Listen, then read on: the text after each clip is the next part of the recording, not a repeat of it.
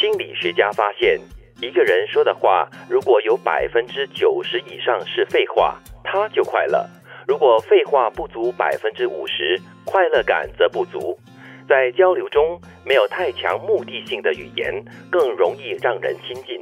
我们每天都在寻找幸福，可是幸福是什么呢？大概就是找到了一个听你说废话的人。很难找嘞，这样的人。啊，听你讲百分之九十的废话，哦我对我，老公都没有这样的耐心，你知道吗？因为你平常已经常在说话了嘛，不是我的意思是说，有的时候我我觉得我自己可能都没有那样的一个耐心来听他哦讲一些我觉得无关痛痒的话，或者是同一段话，我就是说，哎，重点是什么？快点，快点，快点！啊，真的啊、有的时候我会这样子，然那后你我时间太少了。但是我有意识，嗯我觉得我我幸福或者说他幸福的一点就是 我有这个意识。 OK 就有的时候我会说，哎呦，你可不可以就是浓缩一点，赶快讲完它？嗯嗯嗯但是后来我就想说，哎，对，每个人的组织不一样的也，对可能他觉得这个环节很重要，有的时候他会强调，他说，可是我如果没有跟你铺垫这个部分的话呢，你不明白后面的东啊，西的。对对对对对，所以可是你也常常要他长话短说是吗？偶尔没有常常 了， 所以我说我有意识。所以你还是算幸福的人啦，他至少幸福啊他幸 福啊，OK 咯，经常长话短说的话，慢慢的就说着说着就没话说了。啊，就没有幸福可言了吼。 但是我觉得第一句话蛮有意思的，哎就是你说百分之九十以上的话哦是废话的话，你就快乐，真的吗？一个人常常说废话会快乐吗？我是觉得我越来越认同这样的一句话，嗯因为确实哈，有时看朋友群组里面他们说的话还还蛮多废话的，但是他们也聊得不亦乐乎啊。对那老实讲，我并不是一个经常说废话的人，嗯，你活得太严肃了。对，所以要可检能讨就少了一些快乐吧，少了一些生活中的这个调味剂吧。 嗯，但是至少他会愿意多看两次对，那些废话，所以那些朋友是幸福的啦。所以他其实内在还是肥的。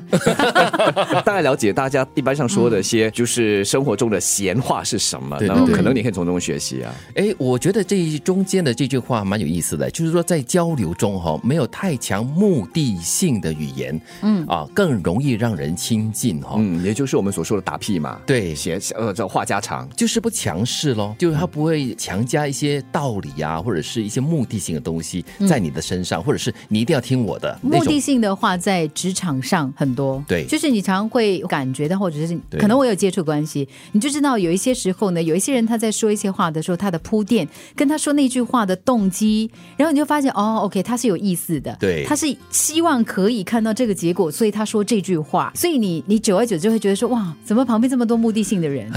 所以我现在很喜欢有事没事跟朋友一起坐下来喝茶，讲一些没喝目的酒性的聊东西天，对，尤其喜欢闲聊，嗯，就是聊任何无关痛痒的事情。对，哎，其实这些没有很强目的性的语言哦，常常反而你可以从中找到一些有意思的东西，嗯你可以遵从或者是你可以认同的。所以上一句啊说废话，其实我这里并不认为是纯粹的废嗯话，更多就是第二句的非目的性的语言，对的闲聊。是的，有时候非目的性的一些语言跟闲聊，可能还可以聊出一些真理，也说不定。而且这样的内容的交谈，或许还真的可以把人的距离稍微拉近一点，而且把嗯彼此之间的这个关系和当下的那个那种嗯氛围情绪嗯氛围啊，弄得轻松一点。嗯是，你知道去哪里找非目的性的语言吗？去哪里休闲的空间，比如说你去上课，你去学做蛋糕。啊？它只有一个目的，就是做蛋糕。做蛋糕 对嗯然后你去公园散步，它没有任何的动机，它只有看花、看草，对呼吸新鲜空就气。聊一些有的没的哈是。嗯，很好很好，我觉得大家有事没事都应该做一些非目的性的一些交谈，应该会感觉到生活更有情趣。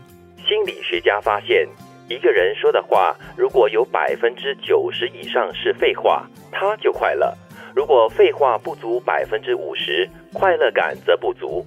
在交流中，没有太强目的性的语言，更容易让人亲近。